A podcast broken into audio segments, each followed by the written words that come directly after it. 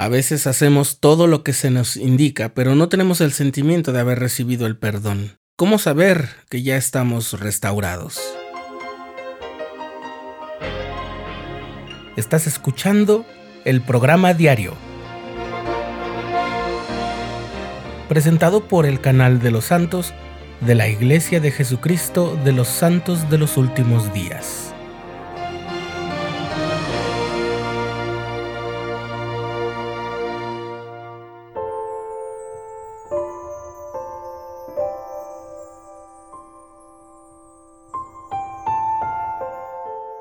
Las dos preguntas más frecuentes que los miembros de la Iglesia les hacen a profesores de seminario, instituto, autoridades generales y locales, en charlas e incluso terapeutas de los servicios que brinda la Iglesia son 1.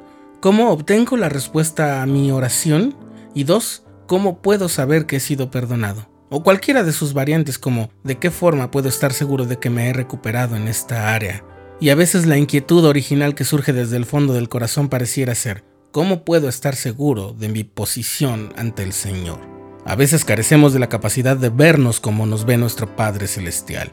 Tendemos a creer que la misericordia del Salvador cubre a casi todos los demás, pero no a nosotros mismos. Nos ha pasado a todos. Es la angustia por nuestras propias fallas, y proviene no solo de lo difícil que es dejar ir nuestras fallas, sino también de nuestra angustia por caer en el mismo error una vez más porque a pesar de nuestros mejores esfuerzos y nuestras promesas de no repetir, a veces volvemos a caer. El poder del hábito y los atractivos mundanos son muy fuertes. Hay algunas cosas con las cuales podemos darnos una idea de cuán profundo es nuestro arrepentimiento. Restituimos lo dañado si es posible.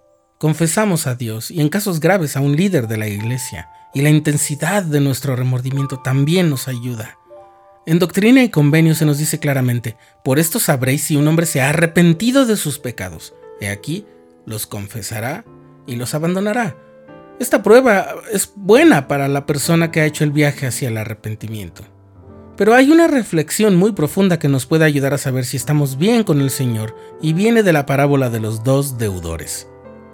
En el Nuevo Testamento, el Salvador relata esta parábola que dice que el primer deudor le debía a su señor diez mil talentos una suma bastante considerable. El consenso general de los investigadores es que un talento en el Nuevo Testamento equivalía a unos 6.000 dracmas, o lo que es lo mismo 21.6 gramos de plata, y considerando que el valor de la plata es de unos 82 centavos de dólar por gramo y que la plata es uno de los metales preciosos más estables, entonces bien podríamos calcular solo para fines ilustrativos que los 10.000 talentos que el primer deudor le debía a su señor equivalían a unos 180.000 dólares. El segundo deudor le debía al primero 100 denarios, que en la nota al pie de la página de la edición sud de la Biblia dice, es decir, aproximadamente tres meses del salario que correspondía a un obrero pobre. Cuando el siervo que debía diez mil talentos suplicó más tiempo para pagar, se le concedió incluso aquello que no había pedido. El señor de aquel siervo tuvo compasión, lo liberó y le perdonó la deuda. Pero este siervo no pudo devolver la misma misericordia que acababa de recibir y exigió el pago completo a su deudor de 100 denarios. Como no lo recibió, lo envió a prisión. Entonces el Señor, que supo lo que había pasado, hizo que el primer deudor compareciera ante él. Y aquí aparece la pregunta que el Señor nos hace cuando le pedimos ser limpios y la paz mental con respecto a nuestros propios errores y pecados. Toda aquella deuda te perdoné porque me rogaste. ¿No debías tú también haber tenido misericordia de tu consiervo, así como yo tuve misericordia de ti? Como muchas de las preguntas que nos hace el Señor, esta nos envía a buscar inmediatamente en nuestros propios corazones y vidas. Tiene una calidad reconfortante, y así podemos saber por nosotros mismos que hemos sido perdonados. Es una teoría, pero tiene fuerza. En primer lugar, porque con esa pregunta ante nuestros ojos es muy difícil negar la misericordia y la compasión a quienes nos han ofendido. Pero en segundo lugar, cuando nos encontramos nuestras propias almas limpias de negatividad, de amargura, de ira, hacia cualquier persona, se ha creado un lugar para albergar la misericordia, la paz y la integridad que deseamos.